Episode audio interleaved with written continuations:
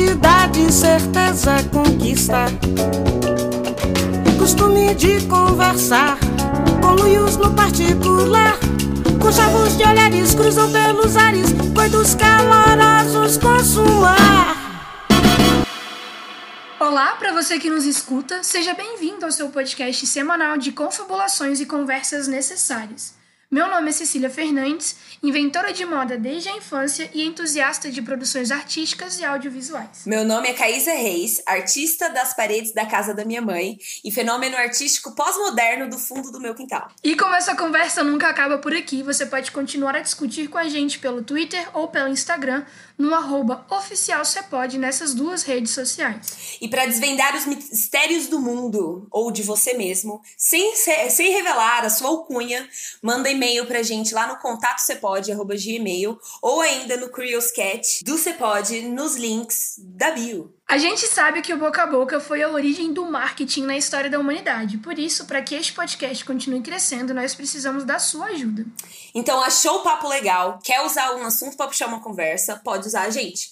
Manda para aquele seu amigo, compartilha, posta nas redes sociais e bora espalhar conhecimento, um papinho trocado de cada vez. Para encerrar o especial Mês da Consciência Negra aqui no Cepod, a gente não poderia deixar de falar de uns assuntos que é o pilar de qualquer sociedade e comunidade em evolução arte e cultura. E eu aposto para você, curioso e artista de plantão desde criancinha, que te contaram aquela história que a arte começa na pré-história, no surgimento da escrita, da clássica arte greco-romana e como ela deu origem a todas as outras. Porém, como tudo que a gente descobre depois que vira adulto, não é bem assim. A arte ela não é linear, muito menos se apresenta como uma evolução, como se um paradigma que vem após o outro fosse uma forma melhor do anterior, ou ainda como é errado a gente pensar e taxar toda a arte que sai do eixo europeu como exótica, diferente, estranha. E para trocar essa ideia, que vai ser impossível de terminar por aqui, a gente trouxe pro papo de hoje artista visual direto de Goiânia, Okun. Muito bem-vinda. Obrigada. É um prazer estar aqui. Bom, meu nome é Okun. É, esse é o meu nome ancestral e artístico que eu utilizo. Significa mar em Yorubá. E esse nome, ele foi me dado em 2019, no início de 2019, e eu só me descobri filha de Iemanjá agora em 2020. Então foi uma descoberta que na verdade já era escrito, né? eu trabalho com pinturas, eu sou um artista visual, mas eu também é, já mexi com fotografia, é, mexo com colagens digitais. Eu pego de tudo um pouco assim no meu trabalho. Também trabalho como modelo, eu sou espalhada aí em várias áreas e todas a e todas artísticas. De artista. e canta é, super bem. É, eu também canto. aqui. É, eu também canto. Então, assim, eu tô espalhada em várias áreas artísticas, mas é, a minha linguagem principal é a pintura. Eu faço pinturas a óleo sobre tela e eu costumo também trazer um pouco de colagem de objetos, principalmente objetos que foram usados por mim, como tranças, né, cabelos e conchas que eu utilizo como acessório. E antes da gente entrar na pauta com essa artista incrível e múltipla, aqui no podcast a gente tem um quadro super famoso que é o CAC. O CAC é o nosso jogo de perguntas, assim, aquele jogo de cartas que você leva para aniversário, para mesa do bar, para poder puxar papo com seus amigos. E significa certezas afirmativas questionadas unicamente por instinto. Foi uma invenção de madrugada que a gente teve nesse podcast para poder fazer uma descontração antes de entrar na pauta. E você, Okun, será a nossa convidada de honra desse último CAC do mês de novembro, desse especial que a gente desenvolveu. Justamente por ser o último episódio, o CAC de hoje é também especial e a gente teve pautas super importantes no mês de novembro e aí a gente decidiu construir uma playlist com os convidados desse mês. E por isso, Okun, a sua pergunta de hoje é: quais seriam as duas músicas que você consideraria adicionar na trilha sonora da sua vida e também na playlist do Cepod? Ixi! Eu fiquei ouvindo o podcast de vocês pensando, ixi, qual que será a minha pergunta dessa vez?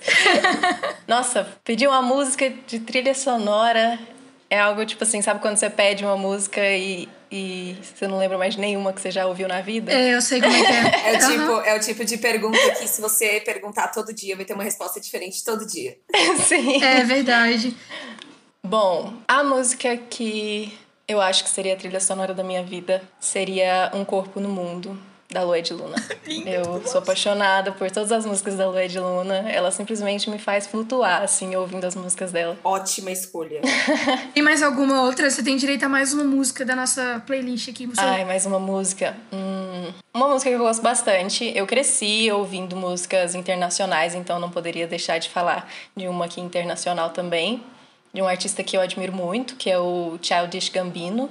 Não sei se vocês conhecem. Nossa, agora, agora você encostou no coração da Caís, assim, e apertou, entendeu? Eu gosto muito dele, real. É, a música que eu colocaria seria Redbone, dele. Sou apaixonada, apaixonada. Sim. Mas olha, as minhas duas músicas são Sun City, do Khalid, que é um cantor de R&B é, americano, eu gosto muito dessa música. Tipo, ela não tem uma puta de uma mensagem, não é aquela letra super extensa, mas ela tem uma batida muito boa e aí ela fala sobre essa conexão que você tem na cidade com o sol, tipo, e com a cidade também. Então é meio que uma música poética que fala como a gente encontra a natureza mesmo em lugares muito ocupados de, de coisa. É, pelo menos é o que o artista falou que ele quis dizer com a música, hein, gente? Tô só aqui passando a, a mensagem. E a minha outra música é Levante e Anda do Emicida, que para mim é um hino. É uma música incrível e é tipo aquela música que eu coloco para tocar quando eu tô em dias difíceis e precisando de motivação. Seriam essas duas músicas. Eu acho que uma que, infelizmente, eu descobri. Infelizmente, assim, muito felizmente, mas é porque eu descobri ela recentemente. É a Dólar Euro da Tássia Reis. É, eu não conhecia a Tássia Reis, eu conheci esse ano e, meu Deus, que descoberta. É, na, tem uma frase dessa música que eu, sim, eu realmente levo pra vida, né? Tipo, tanto, tanto porre que eu já bebi, estilo Cardi B.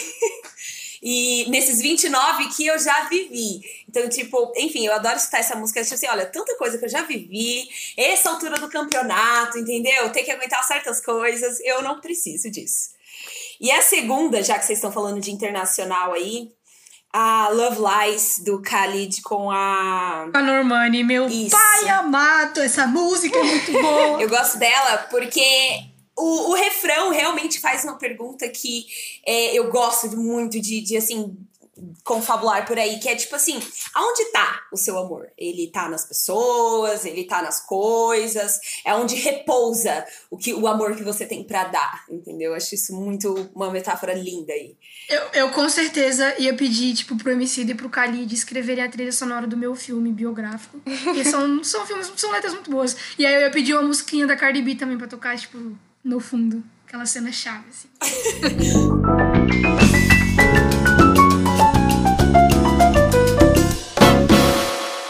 quero começar esse episódio me declarando como admiradora do seu trabalho com.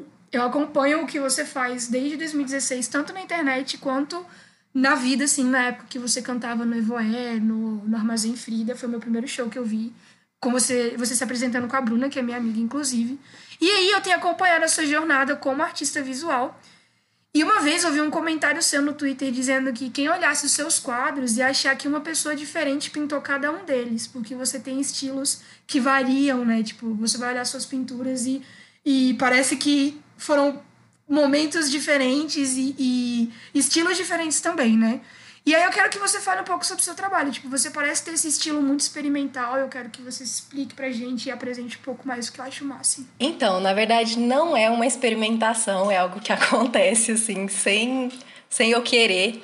Inclusive, eu estava conversando isso com a minha psicóloga recentemente, de que a minha mudança, né, de vontades, de, de traços, de coisas da minha vida inteira, elas, elas mudam muito rápido. Então, tipo, se eu pintar uma tela agora, e pintar outra semana que vem, né? Tipo, pode ser um mínimo de tempo de distância, assim, que vai ser algo totalmente diferente. E aí meio que me deu uma crise existencial, assim, na época que eu tava postando isso que você falou, porque é, tem toda aquela construção, né, do, da identidade visual do artista. E aí, como a gente é sempre muito crítico com a gente, né, eu sempre olhava e pensava que essas diferenças eram coisas que me distanciavam dessa identidade visual. E eu descobri que eu não preciso, né, é, fazer a mesma coisa para ter uma identidade visual. Até é chato fazer a mesma coisa. Então, eu gosto bastante desse traço que eu tenho, assim, de, de sempre experimentar coisas novas. E a pintura, para mim, é um campo muito mágico de experimentação, de, de, de foco. eu fico completamente alheia ao resto do mundo quando eu tô pintando, então é uma delícia. E como é que você começou, tipo, com, com a pintura de óleo sobre tela? Foi tipo, um dia surgiu esse desejo ou, ou foi um processo? Porque você falou que fez várias outras coisas antes também, né? Sim. Então, foi do nada. É... Mas assim, não foi do nada ao mesmo tempo. Desde pequena, minha mãe sempre incentivou a gente a, a, se expressar artisticamente. Ela fazia curso de desenho artístico no Bosque dos Buritis, que hoje em dia é o meu lugar favorito nessa Goiânia. Tipo, se eu tiver mal, eu vou para lá. É, e ela fazia aula lá de, de, desenho artístico, então ela levava a gente também. E acabou que minhas irmãs também fizeram esse curso. E eu tava só lá, como eu era muito nenenzinha, né? Eu só fiquei lá, assim, pegando as beirinhas lá e, e fazendo algumas coisas, algumas baguncinhas. E aí tem pinturas minhas de dois anos de idade, sabe? Em que eu só fazia um monte de coisas ali com tinta. Então eu tenho muitas pinturas minhas, das minhas irmãs e da minha mãe aqui em casa. Então começou a partir disso, né? Dessa, dessa vontade de me expressar e, e da minha mãe também incentivando muito, meu pai também. A gente participava até de, de competições, de concurso e enfim, era lindo. Mas aí eu fiquei muito tempo, né? É, desde quando eu era bebezinha assim, até o ensino médio eu fiquei muito tempo afastada assim dessas expressões. Eu, eu fazia alguns desenhos, né, quando eu não estava prestando atenção na aula, mas mas nada tipo assim em tela, eu não pintava, não não mexia com isso. Até que no terceiro ano do ensino médio, ou não, ou no primeiro, acho que foi no primeiro, não no primeiro, no primeiro ano do ensino médio, eu simplesmente estava em casa e eu falei, tô com vontade de pintar. estou com vontade de pintar. E aí eu não tinha material nenhum, então eu, eu pedi para minha mãe para que a gente comprasse alguns materiais, comprei uma telinha, um, algumas tintas de acrílicas e, e, pintei. E foi um momento muito gostoso, muito, muito gostoso. Desde então eu não parei, assim. Mas eu fui começar a pintar só com, só com óleo. Na verdade, eu não pinto só com óleo, eu pinto com muitas coisas. Mas eu me desenvolvo mais na, na pintura a óleo por ter mais liberdade. É uma tinta que me dá mais liberdade. É uma tinta que é meio agressiva, né? A saúde também, que eu tenho que tomar os devidos cuidados, né? mas a possibilidade que ela me dá de sombra, de, de diluir, de fazer aquela, aquela, aquele degradê, sabe? É tudo que eu mais amo nessa vida. Então, só de ver a tinta passando assim na tela é uma coisa muito prazerosa para mim. E é um momento muito, muito mágico. Desde então eu não parei mais. Fui mexendo com outras coisas, mas não parei de pintar, assim. Até que eu dei uma pausa nas outras coisas e decidi só pintar. Caraca, que da hora. E a gente abriu umas perguntas, né, para algumas pessoas. E a galera realmente quer saber da, acho que de todo artista, é da questão do processo criativo. Tipo, as referências que você usa para colocar dentro dessa da, da, da, das suas pinturas e tudo mais. Quando você fala assim, liberdade, é, isso, isso é uma forma também de, de, de você encaixar essas referências? Olha, quando se fala de referências, para mim eu sempre fico muito sem rumo digamos assim. Porque nesse momento que a gente vive num, numa idade né, de, de internet, de imagens, é uma cultura de imagens o tempo todo, né? Todas as redes sociais, o Instagram, ele fala só sobre imagens, né? Tudo imagem o tempo todo. Então, nesse momento, quando a gente consome imagem o tempo todo, é muito difícil falar quais são as minhas referências, porque é muita coisa que me faz é, chegar a esse, a esse ponto dessa criação, sabe? Eu amo a, o, a plataforma do Pinterest, que é onde eu mais pego as referências, assim, de tudo lá. É uma plataforma incrível, assim. Mas também, se eu entrar nela, eu me perco. Tipo, não sei onde eu tô mais. É, mas o meu processo criativo além dessas, dessas buscas, né, que às vezes eu, eu faço, ele é muito intuitivo. E eu acho que isso se dá muito a partir do momento em que eu me conectei com a minha religião, né? Que eu, quando eu me iniciei dentro da Umbanda, é, minhas pinturas começaram a ser mais intuitivas. Então esse processo foi mais tipo sonhos, estalos, ou em momentos que eu estava ali, né, dentro do terreiro, cultuando os meus guias, é como se fosse uma vozinha falando: ah, pinta isso. Caraca! Incrível. Ou imagens que simplesmente me pegam assim. É, principalmente a, a, pintura no Jardim das Oliveiras, que é uma pintura de dois pés, assim, e um, tá, um dos pés tá com uma vela acesa Eu não sei se vocês chegaram a ver essa pintura. Sim, eu vi. É, que você essa- usou seu pé de referência, foi essa? Eu tentei usar, mas não foi muito de Isso. referência, assim. Porque a imagem foi muito na minha cabeça, tanto que o meu pé, o pé da, da pintura ficou meio desproporcional. Mas tudo bem, né? Processos. E eu até gostei dele, assim. É, aquela foi a minha primeira pintura intuitiva de 2020, assim. É, eu realmente iniciei mesmo dentro do, da minha religião em 2020. E aquela foi a primeira pintura que, quando eu estava dentro de um terreiro, eu olhei aquela imagem e simplesmente me deu uma vontade imensa de pintar aquilo. E na mesma semana eu pintei. Foi muito rápido, assim. Normalmente não é rápido esse processo, mas eu fui muito rápida. Pintei e eu não sabia bem por quê, porque eu nunca tinha pintado pés na minha vida, eu só pintava rostos, então foi um processo ali de, de entender, tipo, por que, que eu tô pintando um pé. Até que agora, né, que a gente se encontra no final de 2020, eu me vejo com uma série de pinturas que se desencadeou, né, a partir dessa, e que todas elas tratam sobre gestos. Gestos dentro do terreiro, gestos de cura. Eu chamo de gestos de cura. Caraca. E aí meu processo criativo ele é muito amplo, assim, todas as coisas da minha vida. Se eu estiver tomando um banho, eu penso do nada num trem aqui, eu já anoto. Se eu estiver assistindo uma coisa, eu já. É isso. É muito. muita coisa. Nossa, mas é incrível porque é, é muito essa questão que as pessoas falam de, de que a arte é um processo de conexão com, com a gente, com coisas que são importantes. E aí depois a gente exterioriza essa conexão, né? Tanto que tem muita gente que coloca que arte é exatamente isso, é você conseguir exteriorizar e, tipo, colocar pra fora de você coisas que palavras não, não conseguem descrever, é, sentimentos não conseguem descrever, tipo, só outras expressões às vezes ficam limitadas quando a gente para pra olhar, tipo, arte visual, uma escultura, um- uma cerâmica, então é um processo muito bonito, eu acho incrível. Não fazia ideia de que era assim. E essa questão que você colocou da, da conexão com a sua religião e dessa intuição que teve, me lembra muito da conversa que a gente teve no episódio 14 com a professora Rosinalda, que ela falava exatamente isso, né? De que a, a espiritualidade é justamente você cultuar a sua relação com o divino. E aí, tipo, você faz essa, esse culto pela arte, sabe? Então é, Sim. é incrível. Sim. Acho que a criatividade é muito esse trabalho nosso de sair um pouco do físico, né? E mais pro metafísico, assim. A gente abriu uma caixinha no Instagram essa semana para poder saber a opinião das pessoas que nos seguem, que nos escutam e também saber o que elas gostariam de ouvir nessa conversa.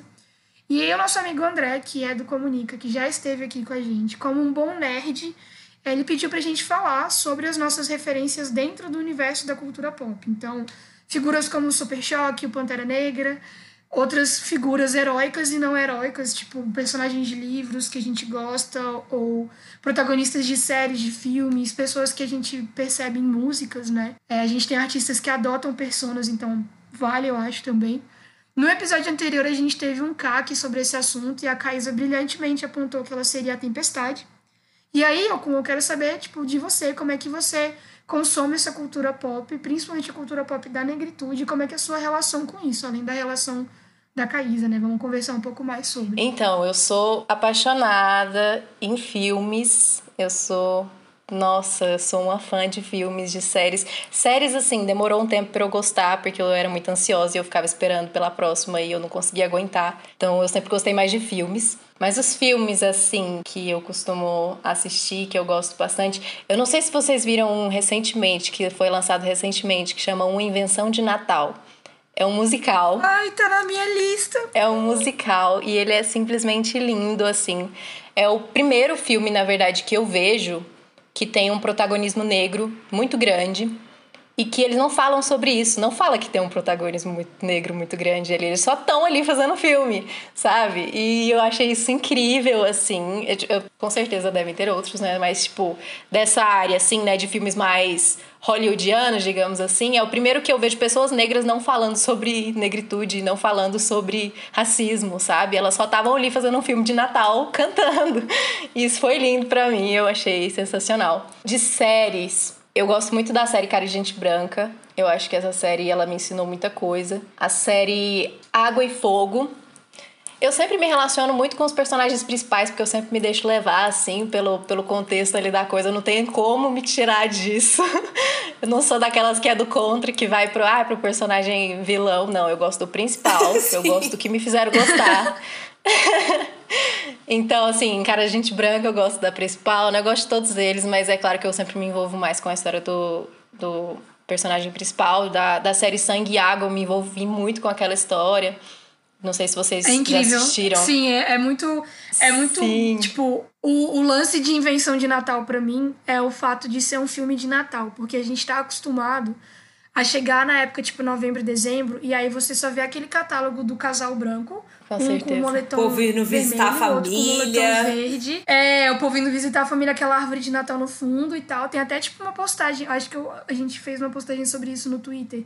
De uma coletânea de pôsteres que era a mesma composição. E, tipo, invenção de Natal, além de ser um musical, o que é incrível, é, quebra essa, essa questão dos protagonistas, né? E, e realmente não é um assunto tocado. Tipo, ninguém fala, olha só, somos pessoas negras cantando e falando sobre o Natal. Tipo, só acontece naturalmente. É o jeito que a gente gostaria de ser representado e ser visto. Exatamente. E o negócio de sangue e água é porque é um thriller muito bem feito. Nossa, você fica uau, que coisa bem bolada o tempo inteiro. Com certeza. Uma, uma outra coisa que eu gostaria de pontuar no, no filme da, de Natal, uma invenção de Natal, é eles terem colocado não só né, o protagonismo negro, mas o protagonismo intelectual, assim, sabe? Todos eles ali são muito inteligentes e trabalham com matemática invenção.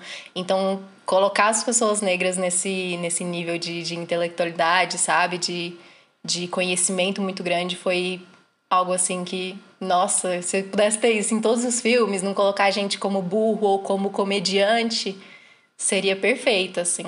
Nossa. Eu não sei se vocês já viram uma série que chama A Gente Se Vê Ontem, é da Netflix. É produzida pelo Spike Lee, mas foi dirigida pelo Stephen Bristol. Tô olhando aqui agora no meu amigo Google.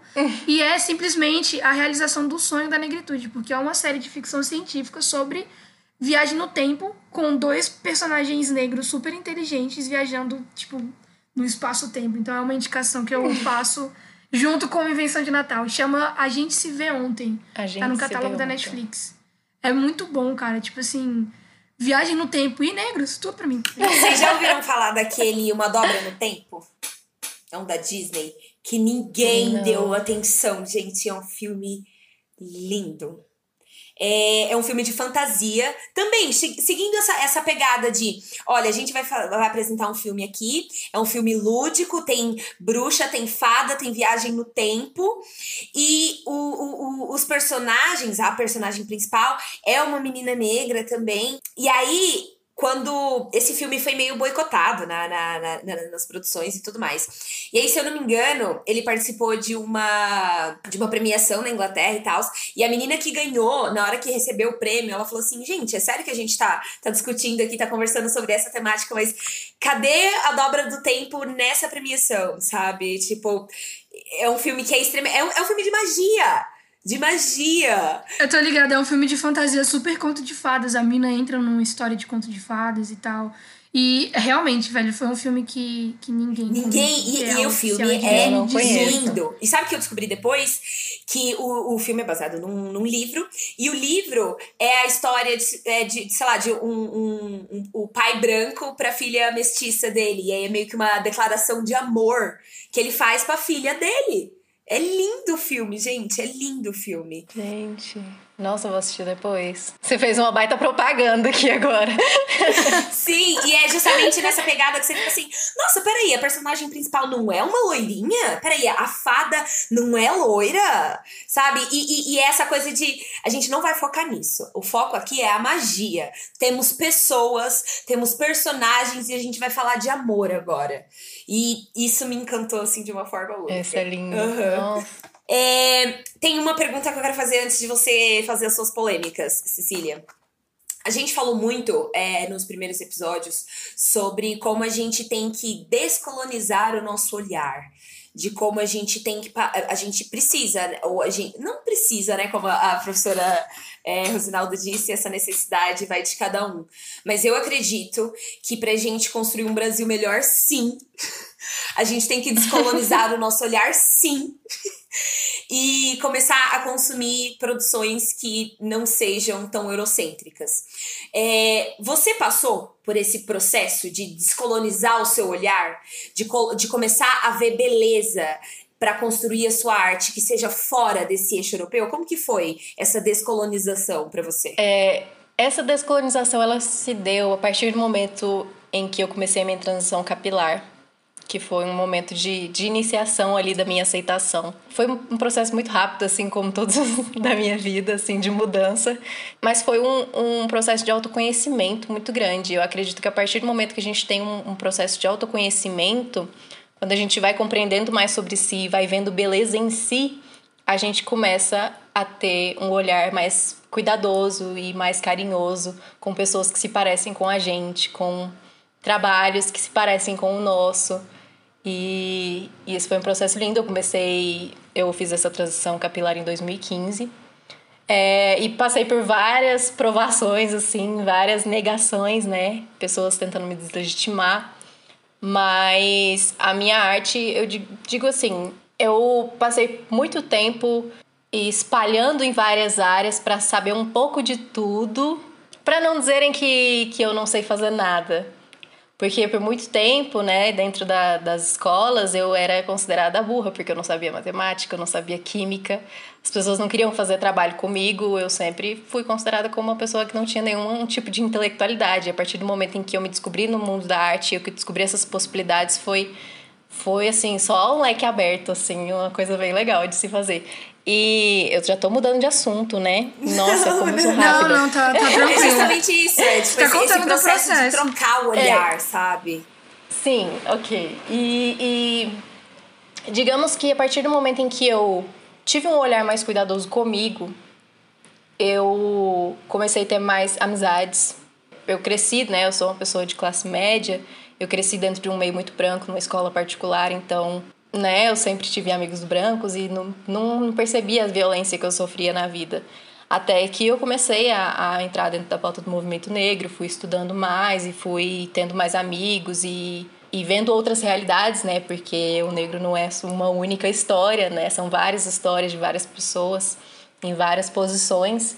E, e a partir disso eu fui aprendendo muita coisa. Eu sou uma pessoa que aprende mais pela fala, pelo ouvir, do que pela escrita. Inclusive, eu tenho muita dificuldade em escrever e ler. Isso também é uma coisa que se relaciona muito com a minha religião, né? Porque a minha religião ela é da oratória, não é da escrita.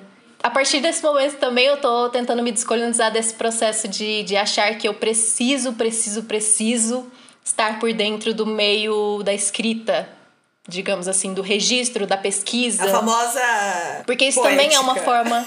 É. Porque isso também, é, dentro da, do meio acadêmico, ele também é um olhar branco, né, sobre o nosso trabalho. Se a gente não tem algo escrito, se a gente não tem um artigo, não tem alguma coisa, não tem como provar que aquilo é verdade, que aquela pesquisa é real. E, enfim, eu tô tentando me, me tirar disso.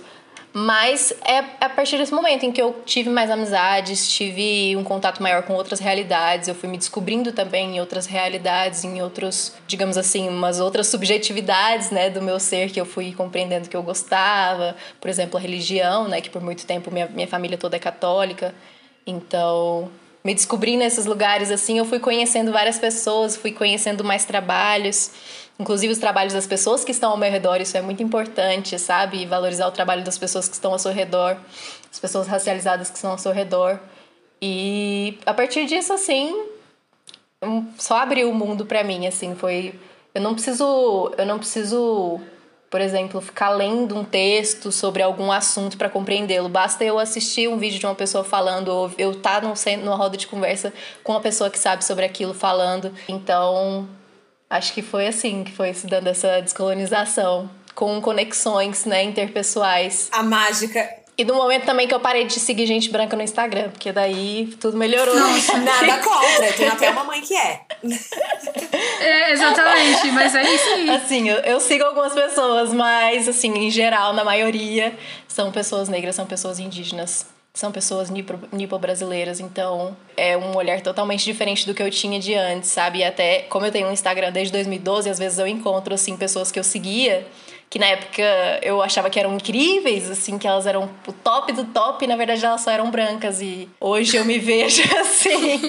Sim, é triste hoje ter esse olhar. Eu me vejo admirando outras pessoas, outras histórias, é, outras narrativas, e que são muito mais parecidas com a minha, sabe? Que são muito mais reais, não são essa imagem do perfeito, do ideal. Eu hoje acho que, tipo, o primeiro passo pra decolonização é a identificação, né? Tipo, é Com isso que você falou. Quando você começa a se ver nas coisas que você consome, nas narrativas que estão te rodeando, Parece que sua cabeça abre, assim, você fala, peraí, eu tava vivendo em um contexto em que não me cabia real, e aí você, tipo, chuta a porta e vê um mundo de coisa que tava te esperando e você não sabia, sabe? E aí, tipo, é, é uma coisa que você não consegue voltar atrás, sabe? Não, você não dá pra voltar. Pisou ali, não tem, não tem ignorância, não tem pessoa branca que você siga no Instagram que consiga te tirar dessa jornada, né? É, eu acho que, para mim, vocês acreditam que isso começou com uma música do Rincon Sapiência? Eu falo direto dessa música.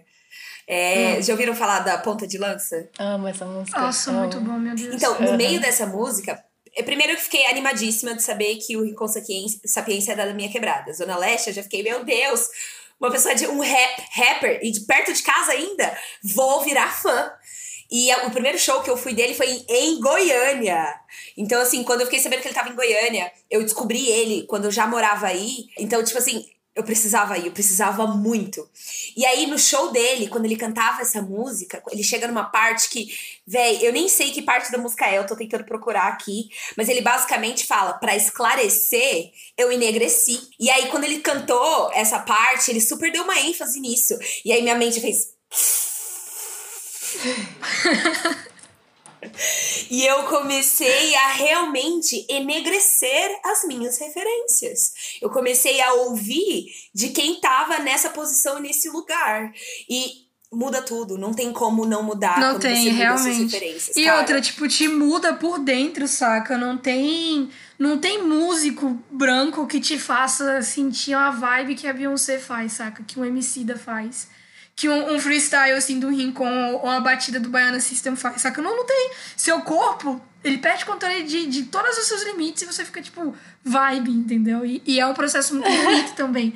Porque eu acho que envolve muito disso que o Kun falou, de da gente abraçar os nossos processos, a nossa história, a nossa ancestralidade. Então, quando você escuta o som de um tambor e seu pezinho começa a mexer, meu amigo, já era, entendeu? Você já assinou o contrato.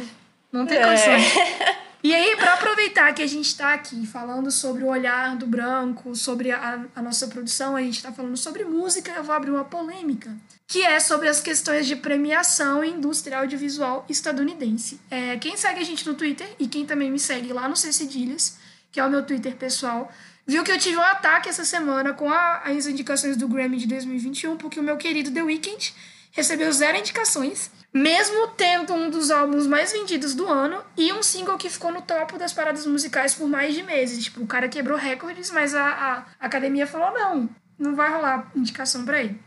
E o nosso editor maravilhoso, o Lucas, pediu pra gente comentar um pouco sobre isso. Então eu quero, com muito controle emocional aqui, abrir a porteira dessa pauta pra gente conversar. Eu quero saber a opinião de vocês, porque a gente tem consciência hoje, a partir de muitas leituras e desconstruções, né?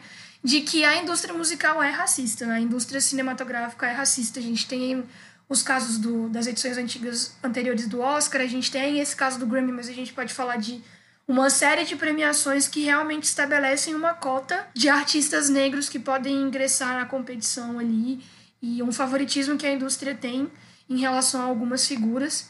Então eu quero saber, tipo, qual que é a visão de vocês enquanto consumidoras de arte, produtoras de arte, pessoas que escutam muita música. É, como é que vocês enxergam o cenário que a gente está hoje de premiação, sabe? Tipo, o que, que vocês entendem como um prêmio válido, o que, que não é um prêmio válido? Vamos colocar o dedo em cima desse assunto aí. Então, eu, enquanto você foi falando assim, me veio o pensamento de que nesses, nesse, nessas premiações, assim, eu acho que só tem dois motivos pelos quais eles não dois assim, né? Dois muito complexos é, motivos pelos quais as pessoas né, que deveriam ser premiadas não estão sendo premiadas. O primeiro motivo seria porque eles não admitem né, que a gente faça coisas melhores e a gente consiga trazer algo mais complexo e mais profundo. E o segundo motivo é que talvez eles não compreendam. então, é, essa parte de não compreender a grandiosidade do trabalho de pessoas negras né, não compreender do que está sendo falado, não se abrir para compreender também é uma coisa que influencia muito, além de que né, incomoda bastante a gente estar tá em espaços de poder, em espaços onde a gente está ali competindo com brancos e se a gente passar na frente, ele já fala: não, não, não, esse aqui vai primeiro. Eu estava assistindo uma série que eu parei de assistir ela que eu fiquei revoltada, porque é uma série de, de confeiteiros em que os confeiteiros faziam seus trabalhos e eles eram avaliados por ele. E eu percebi que, por mais bonito e foda que fosse o trabalho dos confeiteiros negros, eles sempre eram tirados, desclassificados. E sempre eram pessoas brancas que ganhavam. Então, tipo assim. A indústria a musical é essa sempre tá se esforçando. de confeiteiros, entendeu? essa competição de confeiteiro. e, e por mais que a gente se esforce muito, né, que também tem essa questão da sobrecarga, né, que tá no, na vida de todas as pessoas negras e que a gente tem que sempre tá, sempre tá se provando, tem essa questão das premiações, né? Que colocam como se fosse a reta final, como se fosse Sim, a meta. o ápice, né? Da gente. Aqui você alcançou é o, ápice, o sucesso. É, e são espaços brancos, né? Por que, que a gente coloca esses espaços de premiação, que são espaços brancos, como como o topo, como algo muito foda que deve ser alcançado, sabe? E que como a gente é foda e a gente é excelente, mesmo sem premiação nenhuma, mesmo sem reconhecimento nenhum, sabe? Mas é isso, né? Quem tá ganhando dinheiro são eles, então isso já é um problema muito grande. Porque quem tá fazendo uma coisa mais profunda e quem tá sendo copiado aí não são eles, né? É tenso. Sei. Bom, eu já acredito que é, o, o, o, lance das tradições é que uma hora elas morrem, elas não duram para sempre, elas perecem. Então, tipo, eu, eu acho que eu concordo plenamente com, com essa questão do não entender. Tem muita obra muito foda que a galera não entende. É, é, é a mesma, sabe, tipo, Atlanta, que é do, do, do Childish Gambino, por exemplo, é, eu tento explicar. Todo, quando lança, eu, eu comecei a assistir na primeira temporada. E eu terminei terminei a temporada levantando do sofá e falando assim: Meu Deus, genial! E eu queria convencer as pessoas a assistirem Atlanta. E o que aconteceu também vindo uma realidade muito parecida com a sua, classe média, muitos amigos brancos. E aí todo mundo ficava: Nossa, mas é só isso? E para mim, Atlanta, lembrando que o Childish Gambino para conseguir produzir Atlanta, ele teve que mentir no pitch dele para Sony.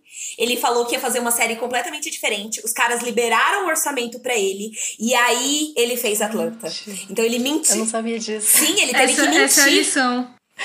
Que incrível. Numa entrevista. ele, dá, Sim. ele dá a dibrada dele, dele. Sim, exatamente, porque essa, essa é, como, é, é, é como a indústria ela se, se consolida. Ele já. É, lembrando que ele é roteirista desde os 20 anos.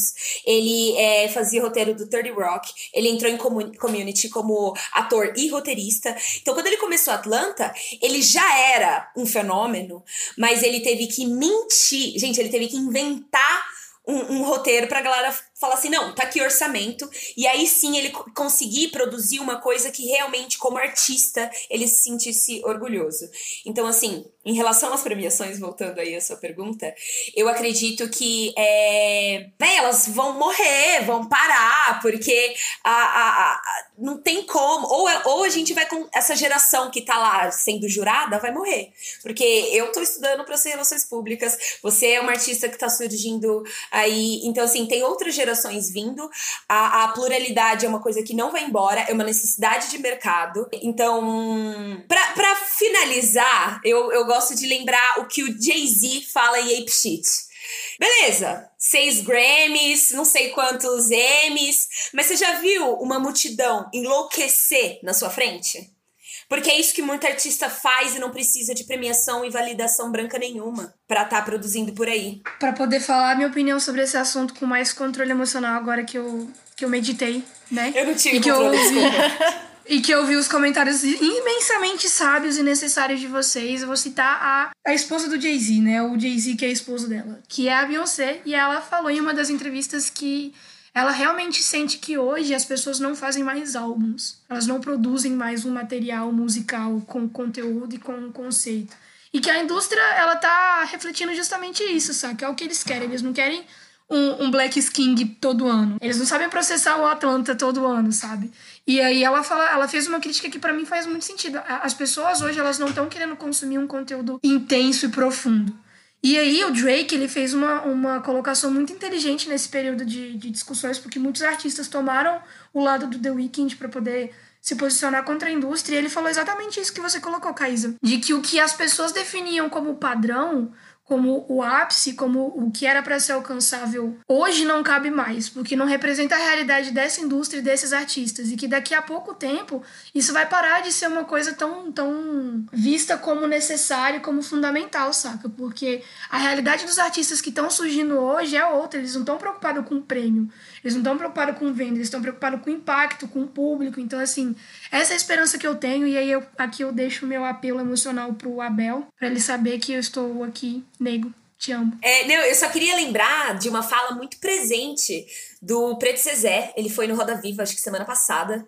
E quando perguntaram para ele sobre a questão da mídia, da gente estar mais presente, representatividade, ele trouxe a ideia de que a gente tem que formar sim uma mídia preta, formar sim as nossas premiações, os nossos concursos, com o nosso olhar.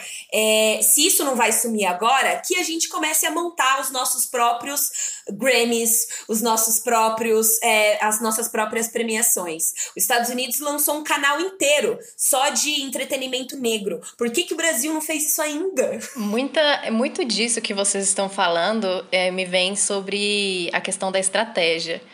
E eu não lembro onde eu vi isso, mas foi em algum jornal que passou recentemente de um cara falando sobre estratégias de que é, atualmente, né, quando as pessoas brancas olham as pessoas negras militando, né, ou é, em atos, e falando sobre coisas, sobre coisas que aconteceram, elas sempre pedem calma, né? Sempre pedem tranquilidade para que a gente possa falar sobre isso e que sei lá o que, sei lá o que. E ele traz uma reflexão sobre se as pessoas negras não soubessem a hora de ter calma, a gente não estaria nem vivo. Se a gente não soubesse a hora de falar, a gente não estaria aqui, a gente não teria escritores, a gente não teria jornalistas, a gente não teria músicos se a gente não soubesse essas estratégias de sobrevivência. E eu fico pensando que muito disso, do que a gente está colhendo agora, foi fruto de muita estratégia do passado. E muito vai ser colhido porque a gente também tem estratégia, está no nosso sangue que a gente tem estratégia para, mesmo em lugares, mesmo crescendo e, e, estando em lugares brancos, a gente consiga sobreviver. Mesmo que eles não tenham táticas de permanência para que a gente permaneça, a gente tem. A gente consegue driblar tudo isso, né? Com muito esforço, não deveríamos estar driblando, porque deveria, né? O mínimo, mas Acontece, é isso. E assim, a gente já tá chegando aqui no final. e eu queria te perguntar de todo, todas essas referências, o, o papel do, do, do, dos desenhos na sua vida, de uma forma geral, qual que é a influência e qual é o papel da arte na sua vida? A influência, a influência, digamos assim, a influência que eu tenho ou a influência que eu A arte recebo? tem em você. Qual é a presença dela ah. na sua vida? Por que, que ela é tão importante para você como uma forma de consumo, de identificação e de expressão também? Então, eu costumo falar que eu não aprendi durante todo o meu processo de crescimento, de desenvolvimento, eu não aprendi a me expressar de outra forma. Eu só sei essa. eu, se me botar para escrever um livro, eu não consigo, mas eu consigo me expressar através da pintura, eu consigo me expressar cantando. Que a escrita é arte, lógico, né? Mas não é o meu foco. O meu foco é mais audiovisual, digamos assim, né? Visual e também pelo, pela, pela fala, pela comunicação. A partir desse momento em que eu fui influenciada desde cedo, é, e eu tomei conta disso, tomei assim do nada, né? Falei, fiquei com vontade de pintar, fui pintar. Quando eu entrei em conexão com a espiritualidade, né? Quando a primeira vez que eu entrei dentro de um terreiro, em que eu conversei pela primeira vez com a entidade, foi um preto velho, ele nem me deu oi direito, ele só pegou as minhas mãos, fez os trem lá, né? Um, umas baforadas, e falou assim: o seu sucesso vai ser a partir daqui, das suas mãos. Tudo que você construir vai ser a partir daqui. E nisso, né, eu pirei lá sobre várias coisas, assim, porque na minha interpretação, como uma pessoa que nunca tinha ido num terreiro, não sabia nem o que estava acontecendo ali, foi um cara do nada pegar a minha mão e falar que, né, a minha vida seria a partir disso e depois ver tudo que isso desencadeou, sabe? Todas as coisas que, que a arte me fez passar, que a arte me fez refletir. Eu diria que, tipo assim, eu confirmo, né? Afirmo com toda certeza de que sem arte a gente não viveria. E eu não sou diferente, assim, eu preciso disso para estar viva. Inclusive, em todos os momentos em que eu me perdi, em todos os momentos em que eu estive muito surtada da vida e muito triste, eu estava distante da arte. Eu não estava ouvindo música, eu não estava pintando. E é sobre isso, sabe? Sobre como isso me conecta verdadeiramente com quem eu sou. Então é por isso que eu não consigo nem sair, eu não tenho outra opção, não tenho outro rumo. Eu já tentei até fazer frila de garçonete. Usando suas mãos, mas não, não tanto, não como deveria. Exatamente. E deu tudo errado. Foi tipo assim, a sensação, sabe? A sensação ali Tipo, eu tinha certeza que não era aquilo. Eu já também trabalhei dentro, eu fui assistente de classe numa numa escola e, e tipo assim, o sentimento, a gente tem que ouvir o nosso sentimento, né? A gente sempre tem que ouvir o nosso sentimento. Por mais que a gente tente ser muito racional, o que é verdadeiro tá na, no nosso sentimento. E eu sentia, tipo assim, eu não consegui ficar nem um mês naquela empresa direito, me demitiram porque simplesmente. Eu Mamãe, não, sou artista. Não era pra, pra eu estar. Então, assim, é, meus pais sempre me, me incentivaram muito também, né? Eles nunca negaram esse, esse, esse meu sonho. É sempre algo que foi possível para mim, assim, mesmo que às vezes as pessoas falam que nossa, você quer ver de arte, você vai, virar, vai ficar na praia vendendo arte. Meu filho, quem me dera estivesse na praia vendendo minha arte. Mas. Essa é a meta. Né? Ainda não... Essa é a meta, assim. Não como algo pequeno, mas como algo muito grande. Quem me dera estar na praia quem me dera estar vivendo, né? Trabalhando só da minha arte. Hoje eu não consigo é, atualmente eu não consigo, né, trabalhar somente com a arte, eu tenho que dar meus pulos aí no design, que também é uma arte, né, mas é uma arte mais comercial. Então eu fico, essas são as estratégias, né, as estratégias.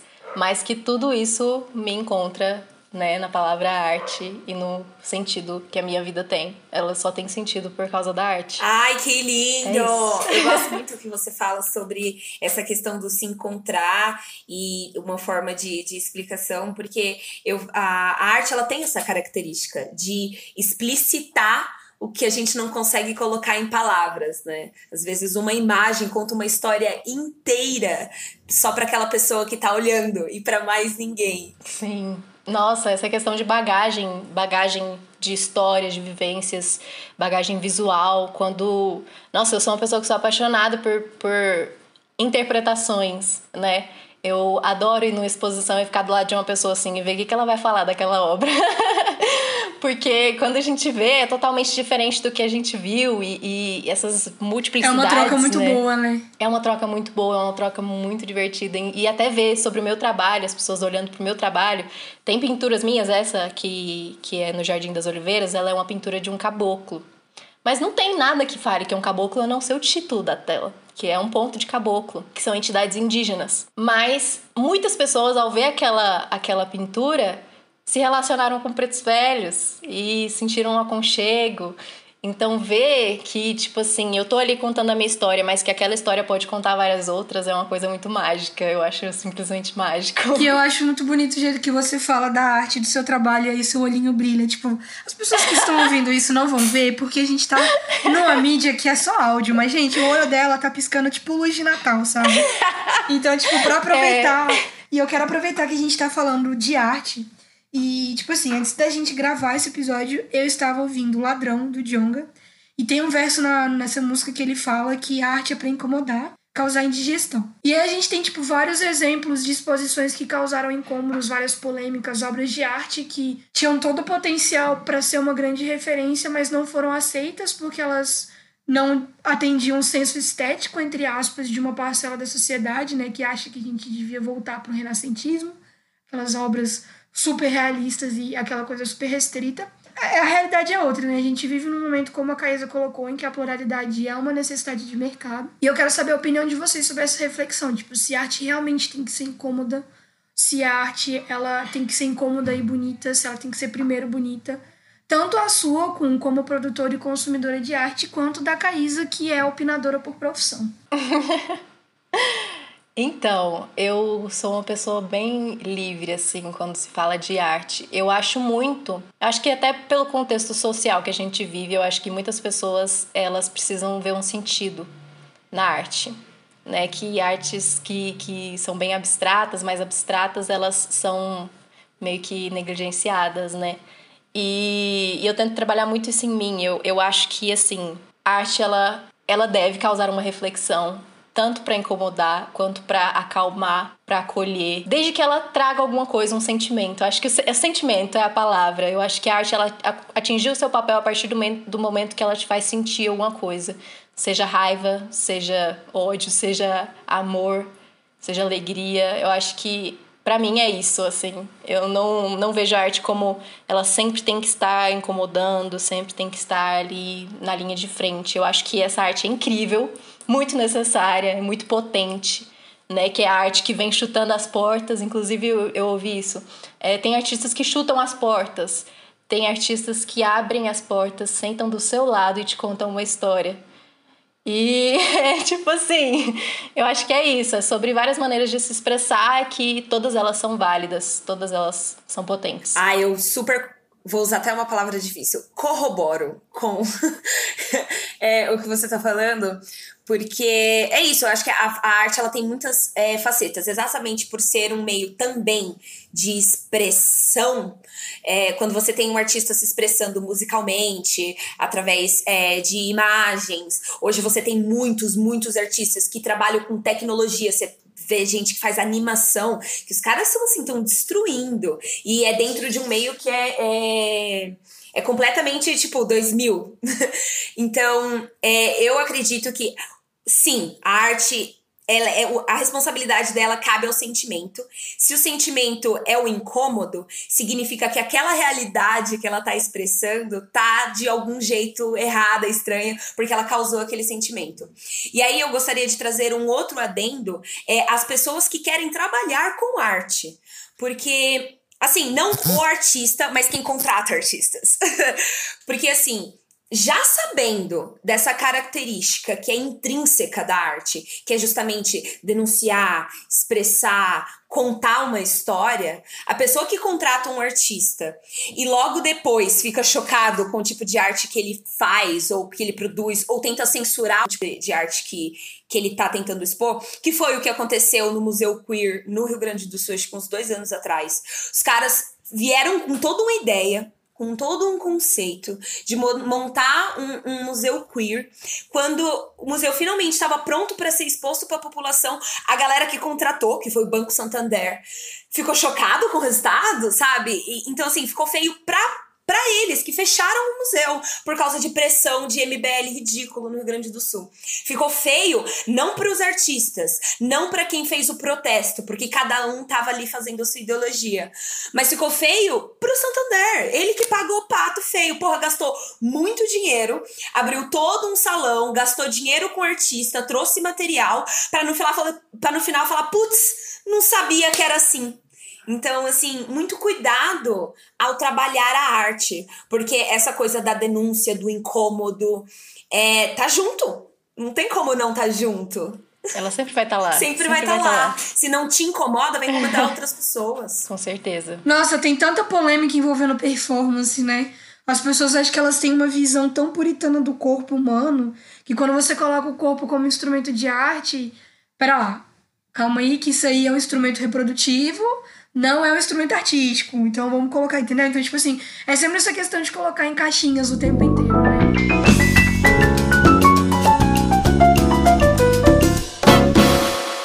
Infelizmente, o nosso papo tá chegando ao fim. Mas, como vocês sabem, a gente gosta de estender essa conversa com uma indicação. Então, Okun, eu quero saber o que, que você pode me indicar hoje. Pode ser uma música, um filme. Já teve várias referências aqui ótimas, mas aqui fica o seu espaço para deixar um, uma referência bibliográfica assim para os nossos ouvintes irem atrás. ok, é, eu separei aqui duas coisas que, na verdade, quatro. Dois são filmes, um é um site e outro é um aplicativo. São vários instrumentos, né, que a gente pode estar tá aí usando para aprender coisas. É, o aplicativo que, que eu vou indicar é o Google, Google Arts and Culture, que é um aplicativo da Google, que ele permite que você faça visitações a museus. E ele, ele tem uma plataforma, nossa, é muito interativo, muito divertido, assim. Dá para você, inclusive, até colocar a obra de arte na frente da, da sua cara, assim. aquela realidade virtual e você Sim. consegue chegar perto dela e ver os detalhes dela. Enfim, é muito mágico. Pra artista deve ser tipo a realização de um sonho, né? Sim. e aí eu, eu indico, né, que nesse aplicativo, quem, quem for baixar, é, procure pelo Museu Afro Brasil, que lá tem muita coisa, muita história para a gente ver. Atualmente está tendo uma exposição sobre IBGs, que são né, as crianças, as infâncias né, da vida. E aí é isso que eu indico de aplicativo. É um aplicativo muito rico em muitas coisas. É, o site que eu vou indicar hoje, recentemente eu participei dele, chama Projeto Curadoria. É um site que esse projeto eles registram em entrevistas trabalho de artistas mulheres. E então, assim, é um catálogo, é tipo, você entra no site, é um catálogo, assim, de rostinhos com nomes e você vai, cada clique ali é um mundo, um universo, porque as perguntas são bem instigantes e é umas, umas reflexões muito incríveis que, que são abordadas, né? E recentemente, agora com uma nova curadoria, dentro desse projeto está tendo mulheres negras, então eu fui, eu fui convidada, então tem poucas ainda, mas vão ter mais. E isso está sendo muito lindo, assim. Eu tô lá, se vocês quiserem ver, projeto Curadoria Barrocum. Tem a minha entrevista lá, eu falo um pouquinho sobre o meu trabalho. E as indicações de filme, eu queria indicar Traços de uma Vida, do Basquiat, que fala sobre a trajetória da vida do, do Basquiat, né? E que é um artista aí que a gente tem como referência, né? Mas que não é o único, a gente tem que sempre lembrar disso. Mas é um filme que eu acho muito interessante, né? Saber dessa dessa luta, né? Porque a gente imagina, quando a gente pensa num artista que tá na história, a gente imagina que a vida dele foi incrível, que foi linda. E, e aí você vai ver esse filme que é como se fosse uma bibliografia, mas ele conta, né, essas, esses perrengues que a artista passa e que é a realidade.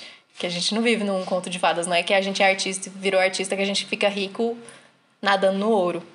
E o outro filme que eu queria indicar é Com Amor Van Gogh, que é um filme lindo, lindo, Lindíssimo, lindo. Muito e bem feito, feito de pinturas, as cenas pintadas. Nossa, isso pra mim pode dar um pouquinho de labirintite, um pouquinho de enxaqueca, mas é lindo de se ver, é perfeito assim, a textura, as pinceladas e todo o filme ser feito com pinturas, eu ganhou, me ganhou esse filme. É isso, essas são as minhas indicações. A minha indicação é de uma série que eu vi na Netflix. Eu tava planejando indicar a Invenção de Natal, mas é porque eu tenho um compromisso com a minha mãe de que a gente só assiste filme de Natal quando entra em dezembro. Mas esse, esse filme tá muito na minha lista. Então a minha indicação de hoje vai ser a série nova da Netflix que chama Voices of Fire Vozes de Fogo. É, é uma produção original da Netflix e aqui eu vou vender muito meu peixe, porque assim, para quem não sabe, eu tenho um amor muito grande por coral gospel estadunidense, que eu acho aquilo ali um trem de doido. Aquilo ali é, é de outro mundo. E aí, a, a Netflix fez um, um, uma série documental da construção de um coral negro numa pequenininha igreja nos Estados Unidos.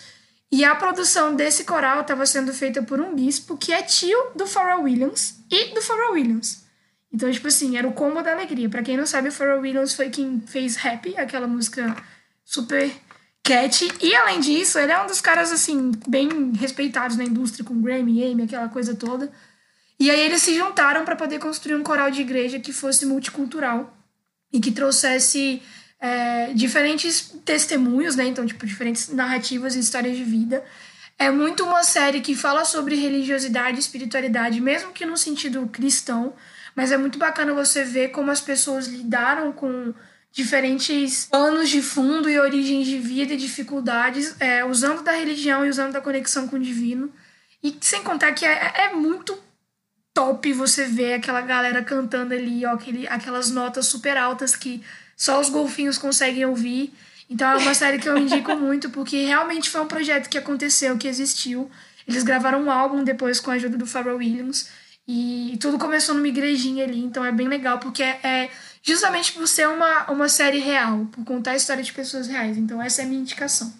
E você, Caís, o que, que você pode me indicar? Bom, das formas de artes que existem por aí, eu sou apaixonada por uma meio bem, bem, bem antiga. Eu sou apaixonada por poesia. E eu não canso de falar que a poesia hoje vive e respira dentro do rap. Então, minha indicação vai ser o álbum Próspera, da Tássia Reis, que acho que ela lançou, acho que ano passado, um antes disso, mas esse ano eu escuto assim desesperadamente, porque é muito bom. Então, fica aí a dica do de rap. E de novo, rap é poesia. E eu gostaria aqui de fazer um parênteses e lembrar pra galera que ainda acha que arte é só pra gente de humanas. Eu queria lembrar da Lei 11.645 de 2008, que é uma luta é, do, dos artistas brasileiros de comunidades afro-brasileiras que conseguiram é, estabelecer, e aí eu vou quote do artigo 26, que nos estabelecimentos de ensino fundamental e ensino médico, públicos e privados, torna-se obrigatório o estudo da, da, da história e cultura afro-brasileira e indígena. O conteúdo programático que se refere a esse artigo incluirá, diversos aspectos da história e cultura que caracterizam a formação da população brasileira, a partir desses dois grupos étnicos, tais como os estudos da história da África, dos africanos, a luta dos negros e dos povos indígenas do Brasil, a cultura negra, indígena brasileira e o negro, e o índio na formação da sociedade nacional, resgatando as suas contribuições da área social, econômica e política política pertinentes na história do Brasil. Então, é, a história preta não é só incrível, ela é necessária para a gente construir um Brasil que seja realmente a cara do Brasil. Era esse parênteses. E apesar desse especial acabar aqui, a conversa nunca acaba. O Dia da Consciência Negra vai além das 24 horas e o mês da Consciência Negra vai além dos 30 dias. E você pode continuar essas e outras conversas muito necessárias e muito importantes com a gente pelas nossas redes sociais. A gente está no Twitter e no Instagram como arroba oficialcepode. E como vocês já sabem, no link do Instagram você encontra o nosso Curious Cat para mandar aquelas perguntas que você não tem coragem de mandar com o seu E para as histórias muito maiores, você pode mandar no contato cepode@gmail.com. E onde a gente pode encontrar o Kun, eu me pergunto. Vocês podem me encontrar no Instagram como arroba okun com dois N's, ponto O. É okuno, né? O-K-U-N-N.O. é, no Twitter eu fui banida recentemente, então não tenho mais Twitter. Não, foi, essa história foi péssima. A gente vai contar após a gravação, porque eu fiquei tão brava. É, e, e também podem encontrar mais sobre o meu trabalho no site ocum.carbonmade.com, que é o meu portfólio online eu provavelmente vou fazer outro futuramente, mas aquele é o que tem por enquanto, então é isso. Aí meu, meu e-mail, meu e-mail, eu vou mandar meu e-mail. É contato.ocum.outlook.com. Então é por lá que que as pessoas mandam trabalhos para mim. Muito obrigada por aceitar nosso convite e participar dessa conversa incrível. Muito obrigada por ter me convidado. Nossa, eu tô imensamente feliz de estar aqui. Tipo, agora eu tava ouvindo vocês e agora eu tô aqui, tipo, falando com vocês. tá sendo mágico. Essas e outras conversas toda segunda-feira. Até lá. Até semana que vem. Publicidade.